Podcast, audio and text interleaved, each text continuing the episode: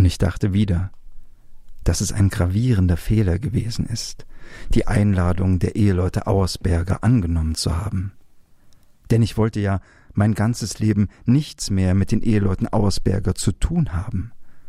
Und ich gehe über den Graben, und sie sprechen mich an, sagen, ob ich vom Tod der Johanna gehört habe, dass ich die Johanna aufgehängt habe, und sage zu, nehme ihre Einladung an.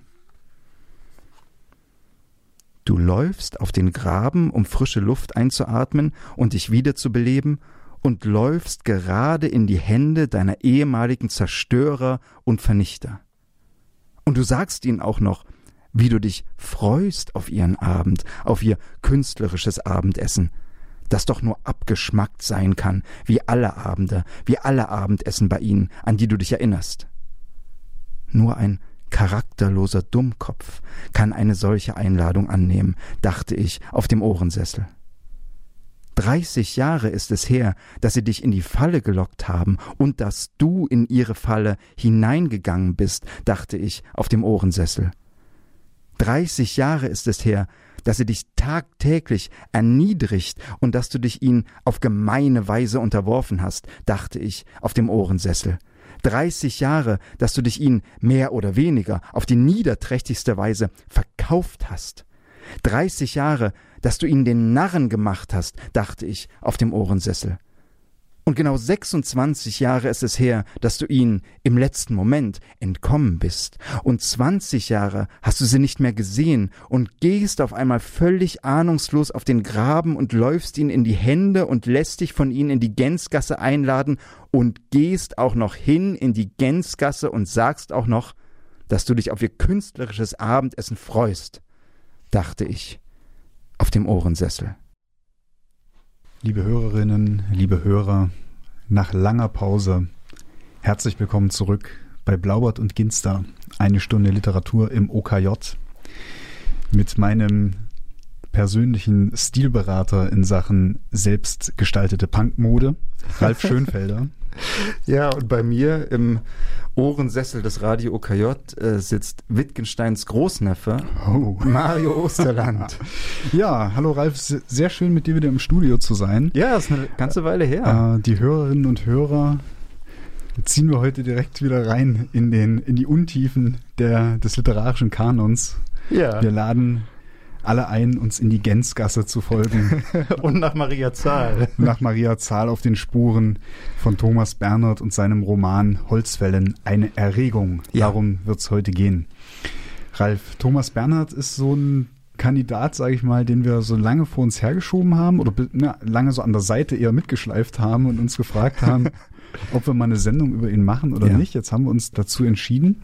Das war für mich jetzt das erste Mal wieder Bernhard lesen seit so Beginn meines Studiums tatsächlich. Also ich hatte mal so eine Phase, Anfang meines Studiums, da habe ich einige Bücher Bernhard hintereinander gelesen und war dann sehr schnell bedient erstmal. Also wie, wie, was verbindest du so mit Thomas Bernhard oder der Rückkehr zu Thomas Bernhard? Also ich verbinde mit Thomas Bernhard zunächst einen Satz und ein Bild. Mhm. Den Satz, alles ist lächerlich, wenn man an den Tod denkt, mhm. den ich vor Jahren gehört habe und an den ich bis heute immer wieder denke und denke, dass es nicht viele Sätze gibt, die ich gehört habe, die so wahr sind.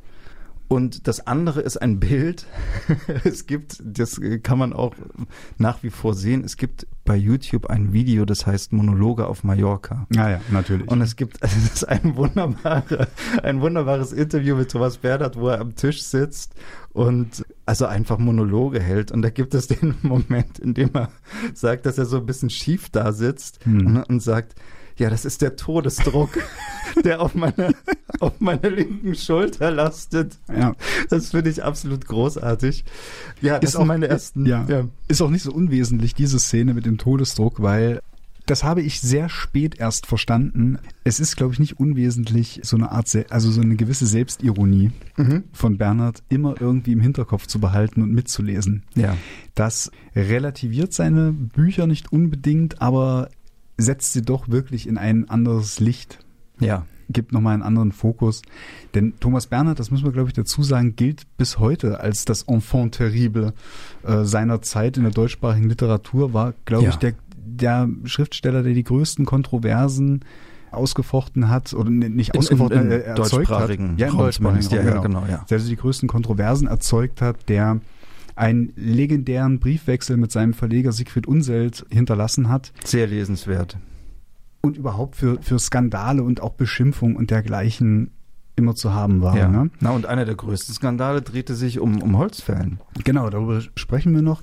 Aber eben nicht nur darüber. Denn schon jetzt in diesem kleinen Vorgespräch wird deutlich, vor allen Dingen ist Thomas Bernhard immer so als Skandalnudel assoziiert, dass er aber doch auch äh, stilistisch ganz schön was auf der Pfanne hatte. Darüber müssen wir dann auf jeden Fall noch sprechen, wenn wir tiefer in den Roman einsteigen. Denn dieser Groschen ist bei mir, das muss ich spoilern, auch erst sehr spät gefallen tatsächlich. Ralf, lass uns den Roman kurz zusammenfassen. Bei dem kleinen Stück, das du am Anfang gelesen hast, wird es schon klar. Ja. Ein Ich-Erzähler sitzt auf einem Ohrensessel in der Wiener Gänzgasse bei einer Abendgesellschaft. Und was dann?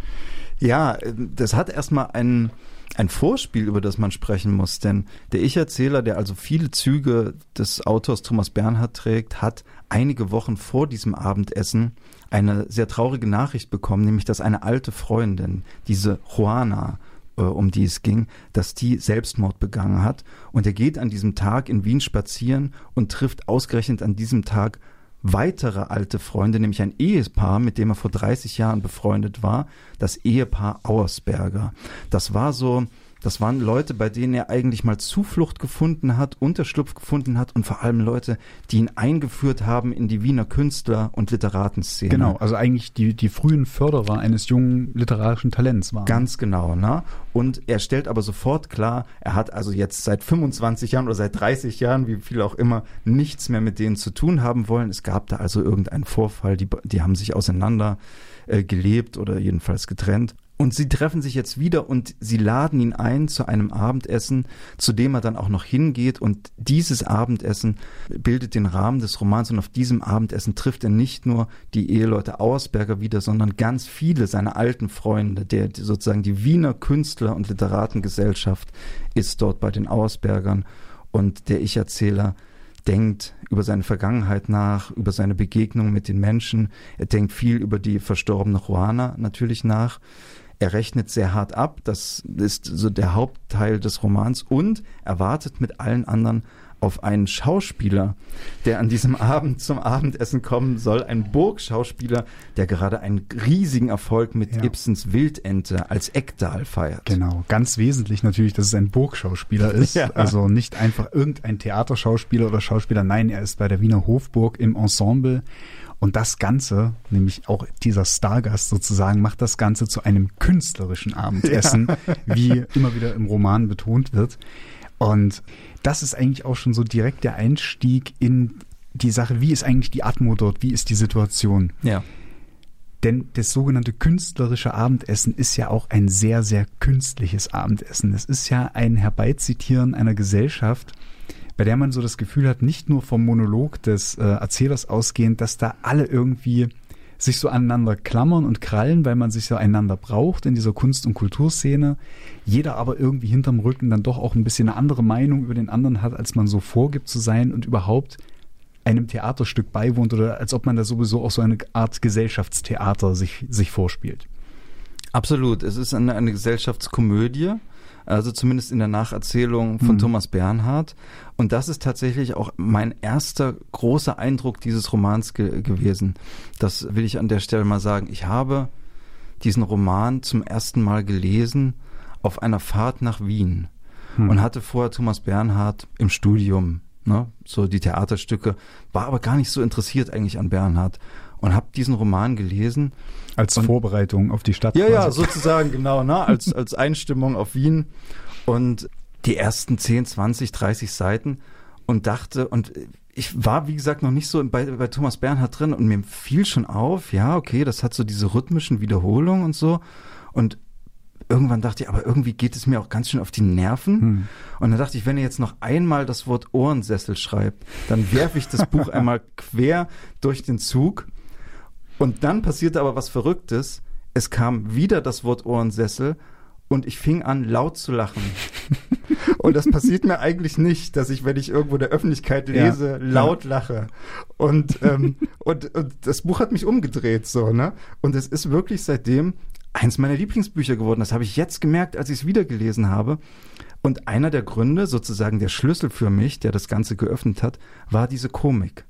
Also, denn es ist eine, eine, ein, wie du schon gesagt hast, es ist eine, äh, eine Szene wie in einer Komödie und es ist wirklich wahnsinnig lustig. Ich hatte das leider halt schon vor dem ersten Lesen sozusagen angeteasert bekommen, sozusagen. Weil es gab irgendwie als ich studiert habe, ich habe gesagt, ich habe das Anfang des Studiums gelesen, so unter Germanistikstudenten, aber auch so die paar DLL-Studenten, die ich so äh, kennengelernt habe auf Lesungen oder Partys oder so, da gab es so eine Bernhard-Euphorie. Also alle mhm. haben so, so kichernd immer irgendwie so gesagt, ach, Bernhard muss lesen, Bernhard muss lesen, ist klasse so, ne?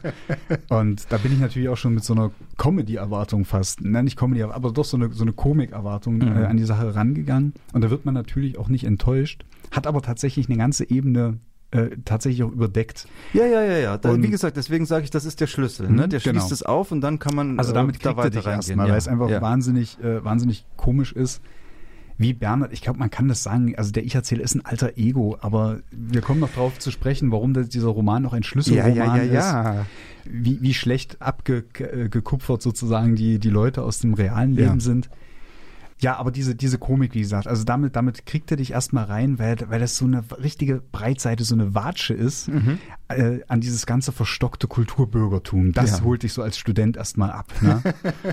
ja. Und dann, ich habe es jetzt schon angekündigt, es ist gilt, also Holzfällen gilt als einer der großen Schlüsselromane mhm. der deutschsprachigen Literatur. Ganz einfach, weil es reale Hintergründe, äh, reale Figuren, nein, reale Personen hinter den Figuren, so rum ist es richtig. Ja, ja das ist ja bei Fakt und Fiktion, muss man sehr ja schon gut, auf, die, gut, ja. auf die Begriffe achten. Das stimmt. Also reale Personen hinter den Figuren gibt. Das muss ich hier mal kurz mit raschelndem Papier und Spickzettel machen. Die Auersberger äh, sind nämlich eigentlich die Lampersberger. Genau. Also Gerhard und Maja, das war, äh, er war Komponist. Komponist. Sie, sie war. Seine Ehefrau. Ha, okay. Naja, das klingt jetzt ein bisschen blöd, aber sie, sie ja, war Wiener, keine Künstlerin. Ja, ne? Wiener sie, Gesellschaft. Äh, das, irgendwie. Äh, Wahrscheinlich war die Rollenverteilung wirklich ja, noch so. Also bei dem ich habe das jetzt nicht ab dem Applaus gespendet, sondern so war es. Schon klar, eben, ja, ja. ja. Der Burgschauspieler eigentlich Walter Reier, der wohl auch ähm, wirklich sehr bekanntes Ensemblemitglied mhm. war. Da bin ich ähm, ehrlich gesagt raus, was Theatergeschichte angeht. Ja, aber einige Literaten, die wir kennen, sitzen auch mit am, am Abendessentisch. Äh, ja, ne? da komme ich noch gleich dazu. Okay. Aber oder nee, ich kann es auch gleich sagen. Also Friederike Mayröcker, die kürzlich ja, genau, verstorben, ja. ist tatsächlich auch da als, als Anna die, Schräker. Als Anna Schräker, ja. gescholtene ehemalige Gymnasiallehrerin, die sich dann dazu entschieden hat, irgendwie auf Kosten staatlicher Förderung sozusagen eine Dichterin zu werden. Das sind nicht meine Worte, das ist paraphrasiert nein, nein, das, nein. was Bernhards Erzähler über, über Friederike. Mayröcker zu sagen hat. Und der in Anführungsstrichen dichtende Lebensgefährte Ernst Jandl. Ja, genau. Ne? Aber noch viel schlimmer als Friederike Mayröcker kriegt es Johnny Ebner ab, die ja. im Roman als Johnny Billroth auftaucht und genau. an deren Namen ich nicht mehr denken kann oder hören kann, ohne sofort daran zu denken, die Virginia Woolf von Wien.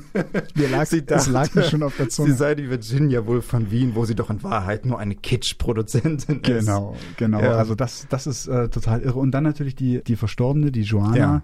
die auch ein reales Vorbild hat. Das ist Joanna, nee, doch Joanna Thul hieß ja. sie ein Künstlername, eigentlich Elfriede äh, Sklusal, die wiederum mit dem Tapezeriekünstler Fritz Riedel verheiratet genau. war. Also das sind alles so, so Leute, die tatsächlich so aus der österreichischen A-Riege der damaligen, des damaligen Kunst- und Kulturbetriebs so entstanden. Ne? Und Mario, sie sind eben auch nicht besonders gut versteckt. Also wie gesagt, Johnny Ebner heißt Johnny Billroth. Das mhm. ist nicht so schwierig.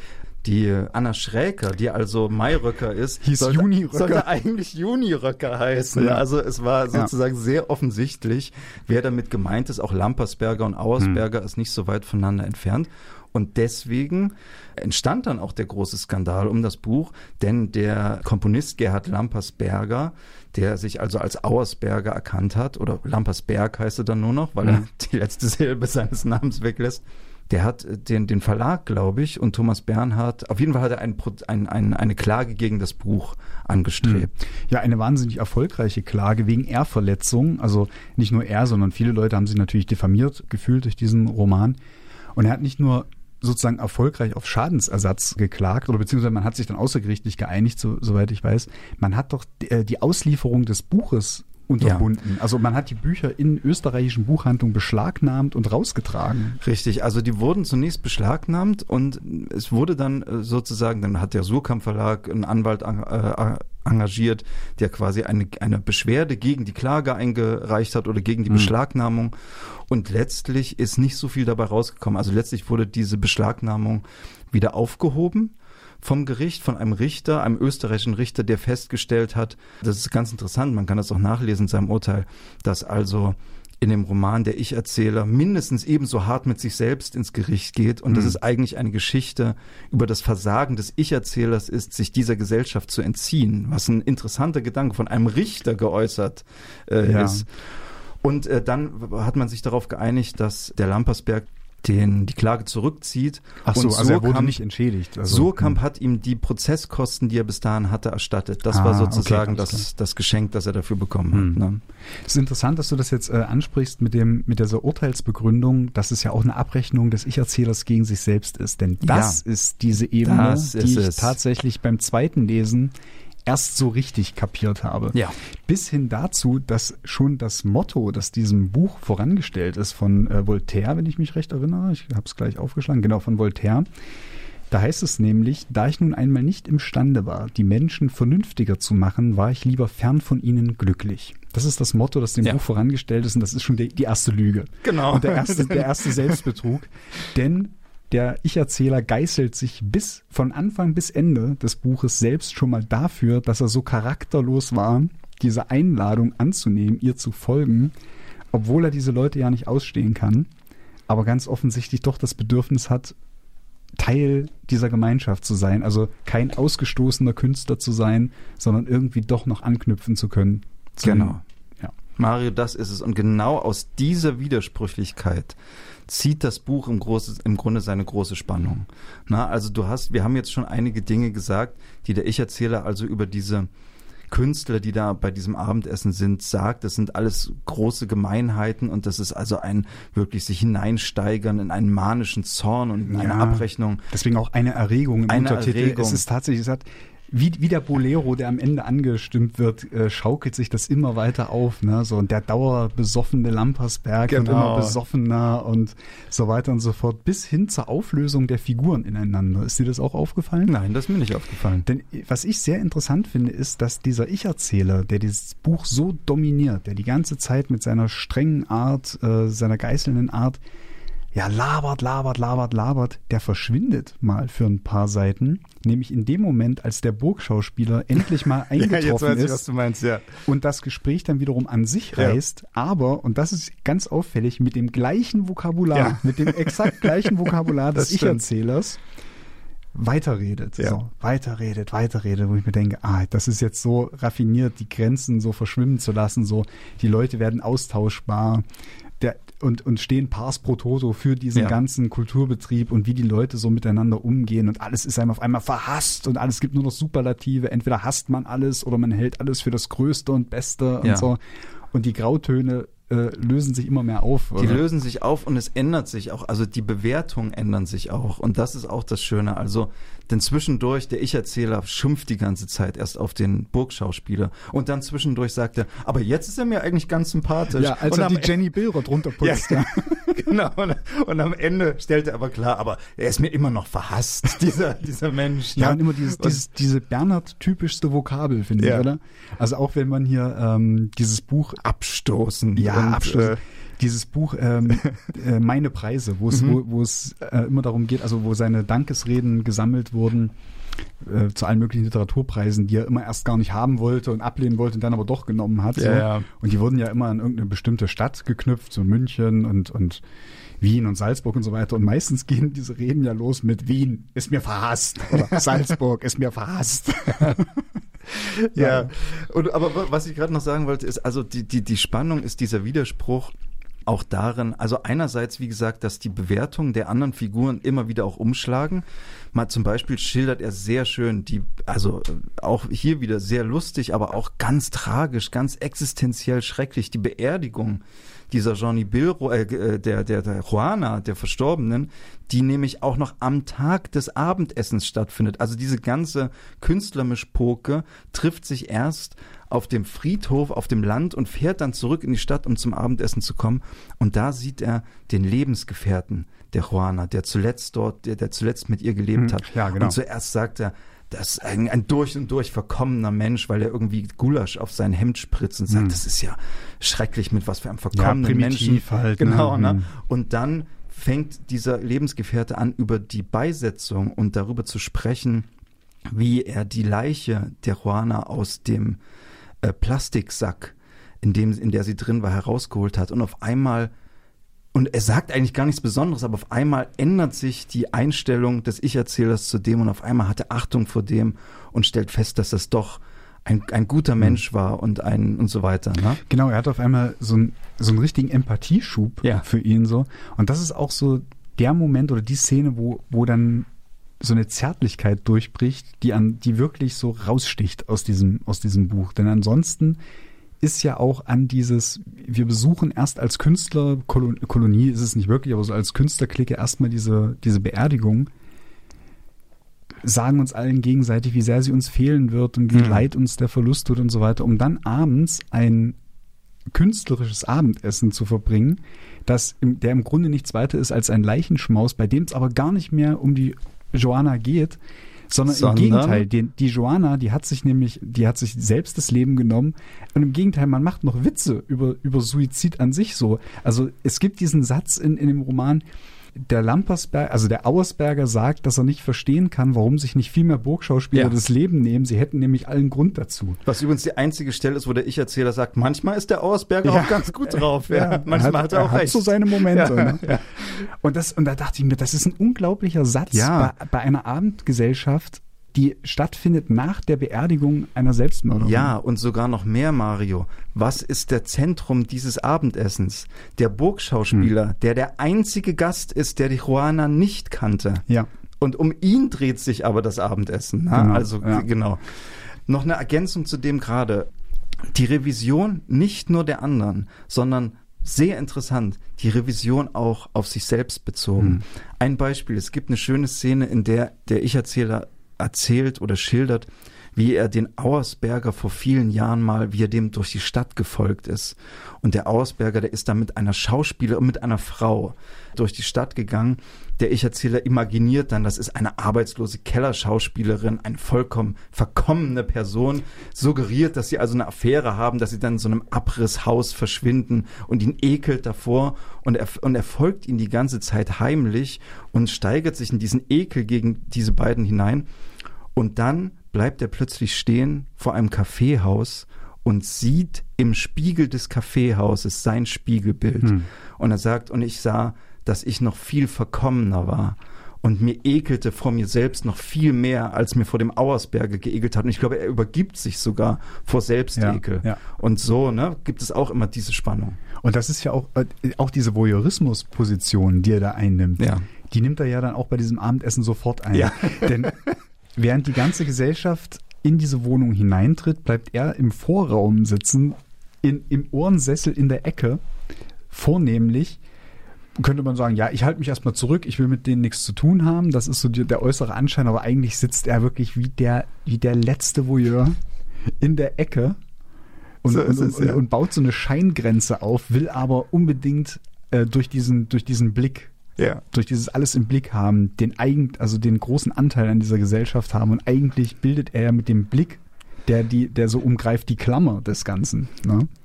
So ist es. Also er macht das auch extra so, dass er, er richtet das also auch ein, dass niemand mit ihm sprechen kann. Also dass er immer irgendwie, dass wenn die Leute versuchen, mit ihm zu sprechen, dass das nicht klappt.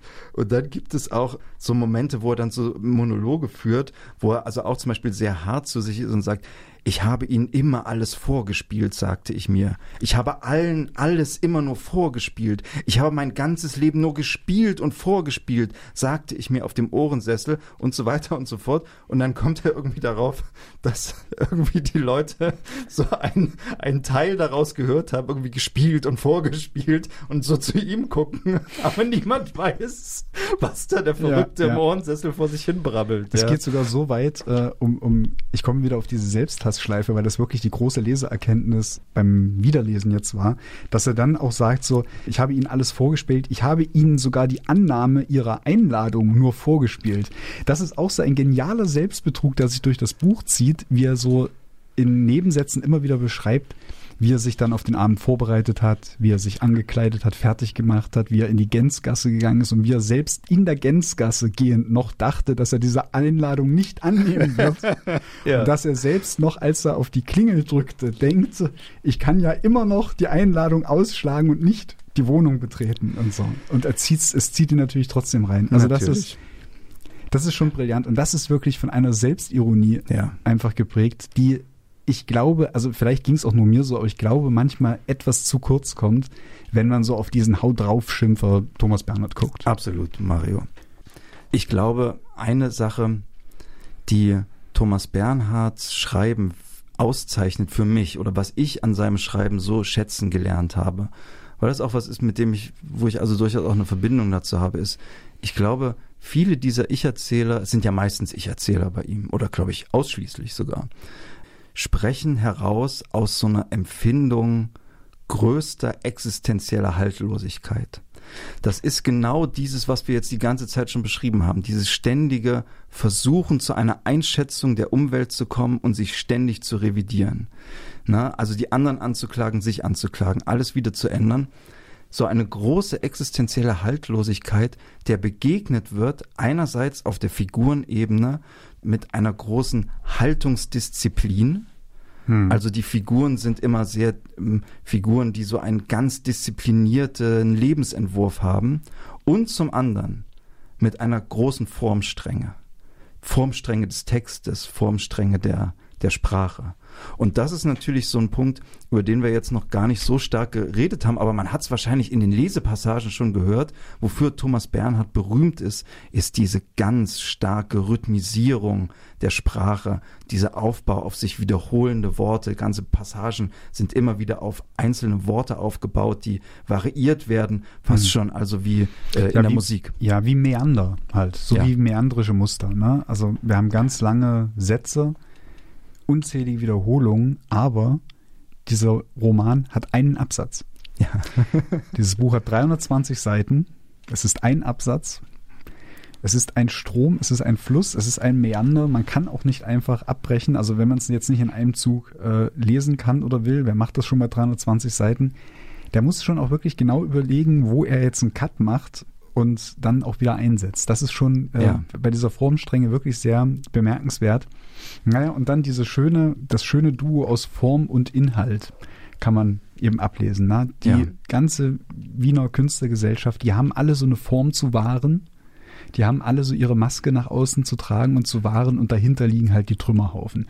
Und so ein paar Gläser Wein offenbaren dann quasi in dieser Erregung hier, ja, wie, wie das halt so naja, wie es eigentlich fast eskalieren kann, oder, oder nee, nee, stimmt eigentlich gar nicht. Das, das, darauf will ich gar nicht hinaus. Nicht, wie es eskalieren kann, sondern wie zerbrechlich diese ganzen Verbindungen und Strukturen so hinterher sind, wie angegriffen diese Leute alle sind, wie verletzt diese Leute alle sind, was sie alle so für Verletzungen mit sich herumtragen, die sie eben abdecken mit dieser Form als ob man sozusagen, wenn man, wenn man sozusagen alle Scherben zusammen in ein Korsett presst, als ob das dann wieder eine Vase ergibt oder so. Genau, ne? Und, und das spiegelt sich eben auch in diesem Ich-Erzähler. Das ist so eine merkwürdige, und lange habe ich gar nicht so richtig gewusst, was das ist. Ich hatte nur so eine merkwürdige Empfindung, dass es, dass er eben gleichzeitig so haltlos ist, gleichzeitig so, so, mm, so unsicher und so äh, ständig im Wandel begriffen und aber zur gleichen Zeit eben so ganz klare Vorstellungen hat. Er redet ja auch immer davon, äh, dass er an dem Abend lieber zu Hause hätte bleiben sollen,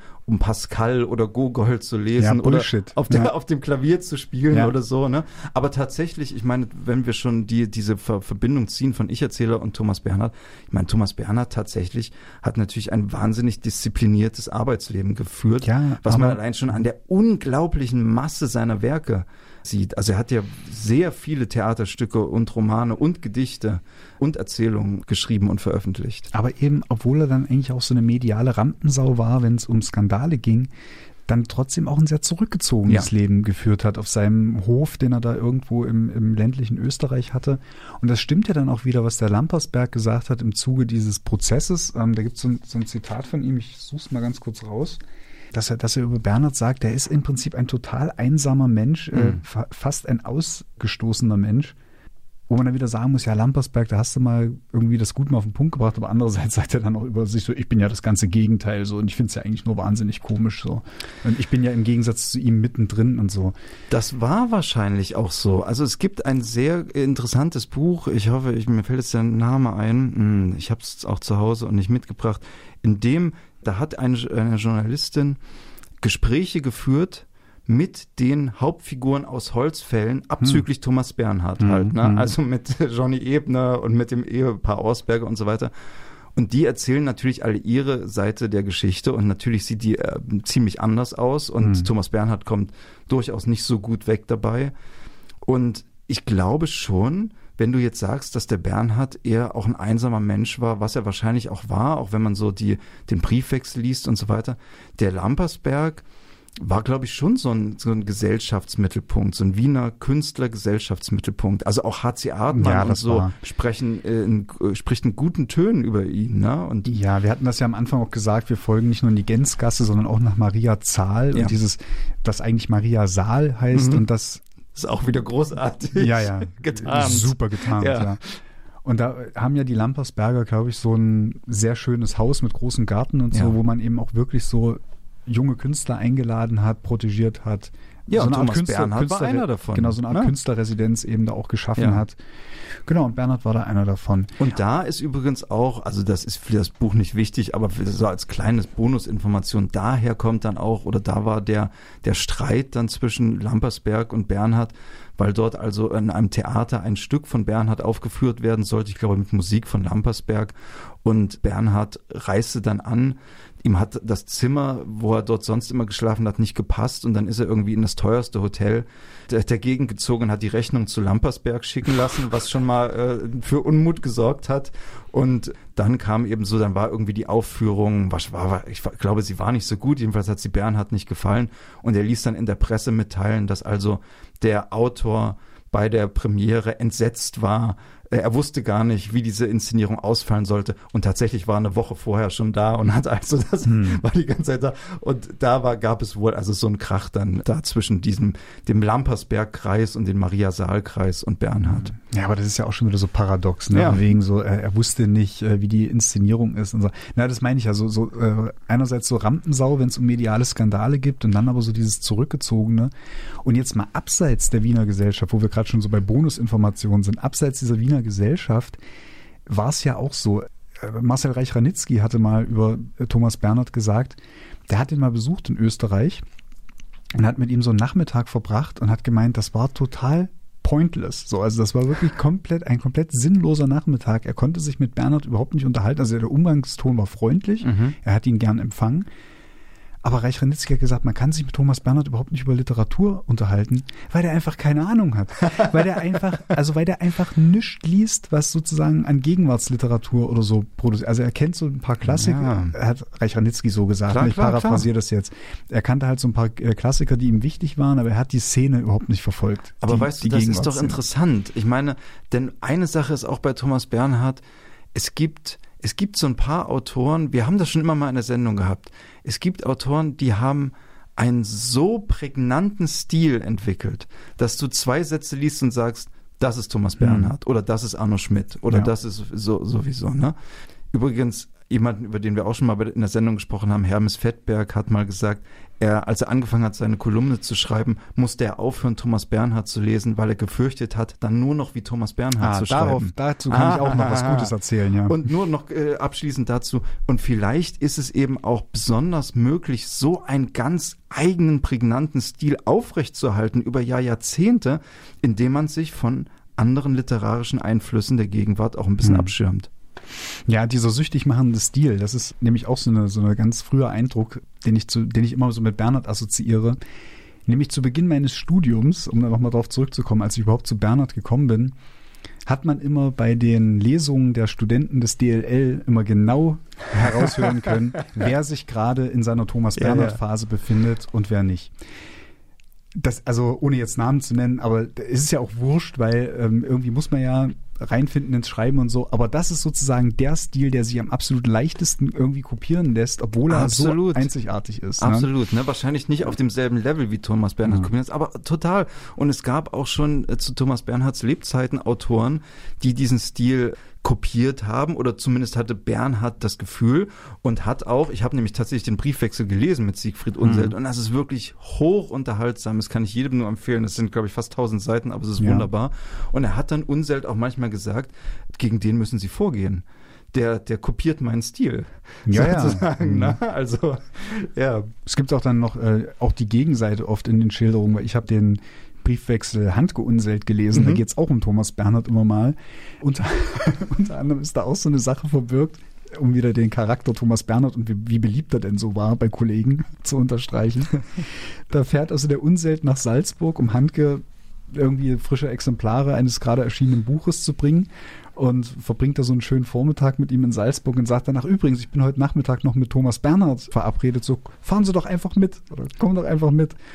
Ja, und Hand gewehrt sich nun mit Händen und Füßen und hat aber kein gutes Argument mehr parat, sozusagen diesen Besuch nicht mit anzutreten. Und Unselt, also scheinbar auch etwas ungeschickt, schleppt dann Handke mit zu Bernhard. Und als Bernhard die Tür aufmacht und Handke dasteht, gucken die sich beide im Prinzip an, so wie äh, ich wusste, dass es ein Fehler war, die Einladung ja. anzunehmen. ja, also. ja, ja, also da, da gibt es übrigens auch in dem Buch, was ich vorhin gesagt habe, so eine Szene, wo die, wo Johnny Ebner Bernhard zu Hause überfällt. Ich glaube, das war sogar nach dem Buch und so eine Aussprache macht und sich an seinen Platz, an seinen Tisch setzt und sagt, jetzt gib auch mal einen, einen Schnaps her. Und dann drängen sie so einen Schnaps und verstehen sich dann sogar auch wieder so. Ne? Also ja, das ist alles kompliziert. Was, glaube ich, Bernhard in diesem Buch bei den Menschen seiner, seiner Vergangenheit und bei sich selbst auch so anklagt. Und das ist auch so ein Thema, ist eben so eine Unaufrichtigkeit. Hm. Also einmal natürlich die Unaufrichtigkeit, er wirft den allen vor, dass sie Künstler sein wollten und diesem höchsten Anspruch nicht gerecht werden äh, können. Und er wirft ihm aber auch sozusagen, es geht ihm eigentlich, sein, sein Messwert ist, wer führt ein wahrhaftiges Leben? Hm. Und natürlich ist das so hoch, dass jeder Mensch scheitern muss daran. Hm. Und auch das ist etwas, das sich bei Bernhard immer wieder zeigt in den Texten. Also wenn man jetzt mal auch mal über Holzfällen hinausblickt, es ist immer dieser Anspruch, wer führt das wahrhaftige Leben? Es ist eigentlich immer ein Scheitern und was ich auch, oder wenn du dazu, ja? Ja, und weil halt, weil er das so genial inszeniert, krete ich nochmal kurz rein, weil es eben so irre ist, dass da auch jeder so einem Selbstanspruch hinterherhinkt mhm. und dadurch, dass jeder das von sich weiß, also ähm, der Burgschauspieler, der darüber über die Rolle des Ekdal in der Wildente redet, als ob sozusagen die, die, die Krone jeder Schauspielkarriere ist, ja. den Ekdal zu spielen und nicht etwa den Hamlet oder irgendwie sowas. Ne? Weil jeder weiß, dass er mit diesem Selbstbetrug lebt, hatte aber dann auch nichts anderes zu bringen, als den jeweils anderen dann niederzumachen. Ne? Also genau. da ist der Burgschauspieler nämlich kein Deut besser als der Ich-Erzähler, der dann diese Jenny Billrott so runterputzt. Irgendwie sie wäre ja eben äh, ja eben auch keine richtige Schriftstellerin, ja. völlig irrelevant und so weiter. Ja, weil Macht sie ihn in Frage stellt. Ja, aber, weil, ja. sie eine über Seiten gehende, völlig absurde Diskussion darüber haben, welch was die schwerere Rolle ist, der Ekdal oder der Eck oder der Edgar. Ja, ja, genau. Aber, aber, aber ich lese das so heraus, dass der Burgschauspieler sich da auch wirklich einfach ertappt fühlt in dieser Nachfrage. Das könnte so, ne? sein, ja. So, dass, Natürlich, dass, ja. dass der Burgschauspieler im Grunde weiß, dass der Ektal jetzt vielleicht nicht die Krone, ich meine, ich kenne die Wildente nicht, aber dass es ihm nicht so die Krone ist. Oder? Ja. Und das finde ich dann eben interessant, dass die dann gleich sozusagen, dass die Reaktion immer ist, ah, meine Maske wird hier gerade so angeknuppert, so ja. austeilen, sofort um sich schlagen, so, ne? Ja, das ist richtig. Und noch auf eine andere Sache wollte ich auch noch gerne hinweisen die mir auch aufgegangen ist, äh, dann im Kontext mit anderen Werken von Bernhard und das eben auch hier für Holzfällen zutrifft. In vielen, vor allem in vielen Prosa-Werken von Bernhard, zum Beispiel auch in Der Untergeher oder in Wittgensteins Neffe, was vielleicht so die drei bekanntesten Romane sind oder Erzählungen sind Wittgensteins Neffe, haben wir eine ähnliche Ausgangsposition, nämlich dass der Ich-Erzähler dieser Romane berichtet von einem Menschen, der ihm nahe stand und der untergegangen ist, um den Untergeher aufzugreifen, der also am Leben zerbrochen ist, der gescheitert ist, der gestorben ist, der nicht mehr da ist. Sagte er, dachte ich. Sagte er, dachte ich, genau. Und damit nehme ich genau Mario. Und damit, indem er darüber erzählt und reflektiert, auch natürlich markiert, dass mhm. er noch da ist. Genau. Dass er noch vorhanden ist. Und das ist, glaube ich, so ein ganz existenzielles Motiv für Thomas Bernhard, der ja sein Leben lang unter sehr schweren Krankheiten genau. gelitten genau. hat. Also der eigentlich immer mit dem Tod ja. konfrontiert war, lungenkrank war, herzkrank ja. war und ja auch früh gestorben ist. Und erzählt dann immer so aus einer sehr subjektiven, also er erzählt eigentlich immer aus einer Erinnerungsposition heraus. Mhm. Also nicht, doch eigentlich fast immer. Ja. Du hattest aber, glaube ich, noch eine Passage zum Vorlesen. Ja, äh, mein Lieber, ich muss jetzt noch die, denn wir haben jetzt die ganze Zeit erzählt, wie er also, der Ich-Erzähler da sitzt, auf seinem Ohrensessel, abrechnet mit diesen Menschen. Das sind die schrecklichsten Leute. Und äh, das grandiose Finale, des Buches. Also, dass ich, dass ich so liebe. Ich freue mich jedes Mal. Ich habe es jetzt, glaube ich, drei oder viermal gelesen. Und ich freue mich jedes Mal auf den Schluss. Ich kann nicht den ganzen Schluss lesen. Ich spoilere auch nicht damit. Das ist egal. Also bei einem Roman von Thomas Bernhard kommt keine Pointe jetzt in dem Sinne am Ende oder was, was man verraten kann. Die, das künstlerische Abendessen ist zu Ende die Leute gehen. Er geht als letzter, weil er mit niemandem zusammen die Gesellschaft verlassen will. Und bleibt damit natürlich aber auch am längsten da. ne? aber, natürlich, natürlich. Und gibt also der Auersberger, der Frau Auersberger, die er beschimpft hat, also noch und nöcher, gibt ihr die Hand, dankt ihr, sagt, wie wunderbar das Abendessen war, hat er noch so einen sentimentalen Spruch und sagt so, die Juana musste sterben, damit wir wieder zusammenkommen. Und das nicht genug. Er gibt dir einen Kuss auf die Stirn zum Abschied, ja. Das musst du dir vorstellen. Und dann kommt folgt, dann läuft er endlich los, verschwindet und dann kommt folgende Passage. Nach also 319 Seiten Hass kommt diese Passage.